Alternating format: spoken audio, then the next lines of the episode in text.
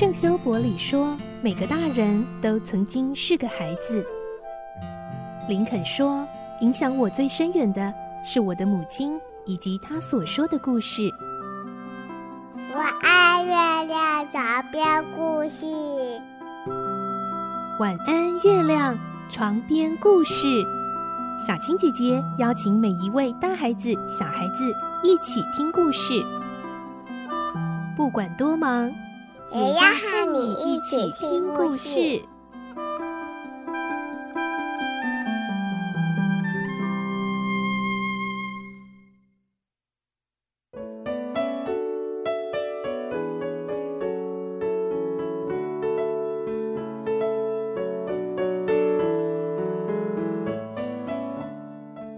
晚安，欢迎你和我们一起听故事。我是小青姐姐，我们继续来听伊索的故事。今天是第八集，我们听到克山特斯被伊索羞辱，还因此被妻子骂了一顿。于是克山特斯想要借着一场宴会来报复伊索。来听今天的故事。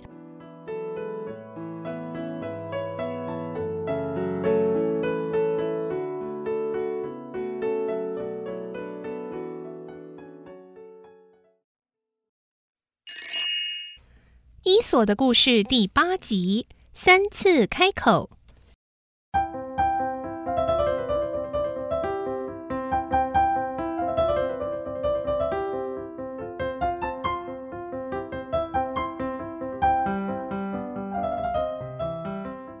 那天晚上，克珊特斯回到家里，笑嘻嘻地对太太说：“ 我回来了。”没想到他的太太却板着脸孔对他吼：“哼，你回不回来关我什么事啊？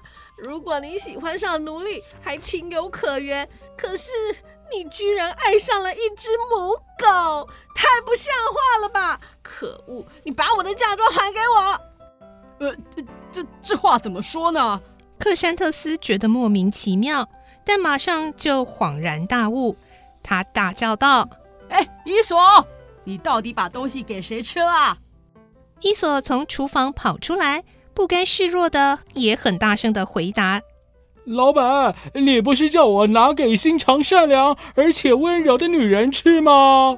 克山特斯的太太在一旁哭丧着脸说：“可是我什么都没有吃到啊！”“我我是遵照老板的吩咐去做啊。”伊索说着，还叫来了母狗。指着说：“你看，他最善良，对老板最温柔，最喜欢老板了。太太嘴里说喜欢老板，其实啊，并不爱老板，不然怎么会为了一点食物就吵着说要讨回嫁妆，要离开老板呢？而这只狗啊，不管你怎么对待它，它都不会离开你。哎，当时啊，你不应该对我说送去给善良而温柔的女人，而应该说送去给我太太。”因为啊，你太太对你一点都不温柔，而这只狗却对你是百依百顺呢、啊。克山特斯无可奈何，只好安慰太太说：“哎，你听见了没有？这也不能怪我，是我被他抓到画饼，才会变得如此。哎，不过我一定要找机会责打他，替你出这口气。”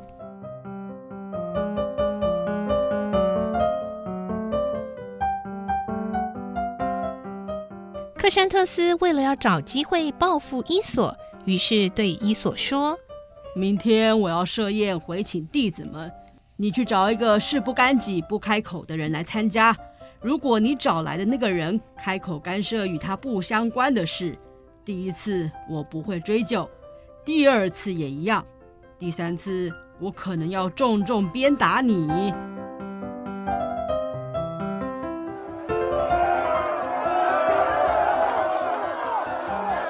于是伊索来到广场，正好有人在那里打架，旁边围了很多人，唯独一个男子站得远远的，好像对打架的事漠不关心的样子。伊索心里想：“嗯，就找这个人吧，看他不像好管闲事的人。”于是他走近那个人说：“呃，我家老板克山特斯先生知道你的人品敦厚，想请你吃饭。”男子回答：“好啊，好啊。”伊索就带这个男子回家会见克山特斯。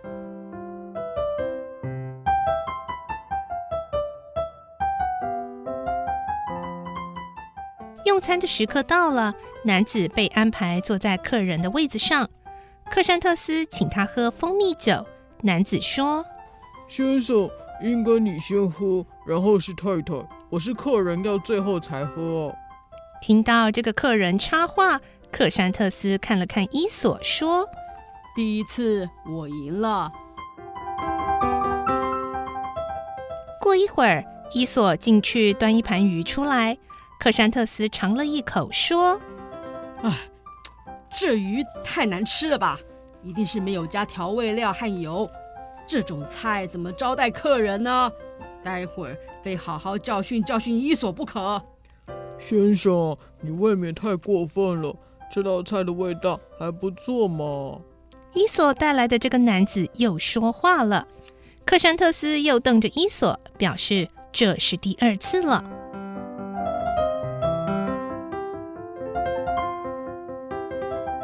接下来上桌的是外皮有许多芝麻的圆形面包。克山特斯先尝一尝，接着就大声喝道：“是谁做了面包？不但没有加糖，也没有加葡萄干拌味，到底是怎么一回事？”哦，芝麻面包也很好吃啊，不一定要加葡萄干。先生，对奴隶的要求不要太苛刻，好不好？那个人一说完这句话。克山特斯就得意对伊索说：“哼哼，这是第三次哦。”嗯，完了。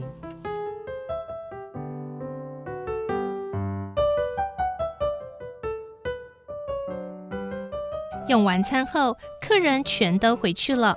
伊索被主人重重处罚，然后克山特斯又交代他，明天一定要找一个绝对不会干涉人家事情的人。伊索记住老板的话，第二天又来到广场，看到一个乡下人打扮、都市人气质的人，牵了一匹驮着木柴的驴子，边走边自言自语。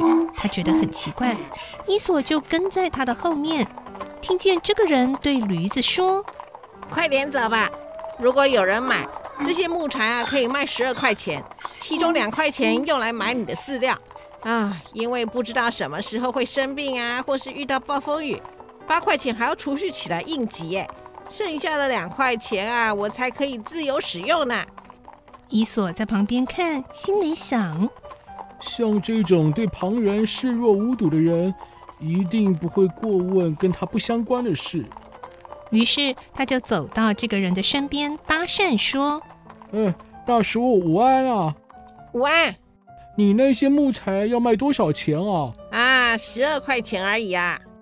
哦，的确是个老实人。哎，大叔，你认识哲学家克山特斯先生吗？嗯，因为我不好管闲事，所以不太认识他。哎，但是我听过他的名字啊。哦，你真是个好人。我是克山特斯的奴隶。你以为我会问你的身份啊？哎呦，不会的。凡是跟我没有相关的事情啊，我都不会过问的。哦，哎，大叔啊，我想买下你的木柴，请你让驴子驮到克山特斯家好吗？好啊，哎，那你带路吧。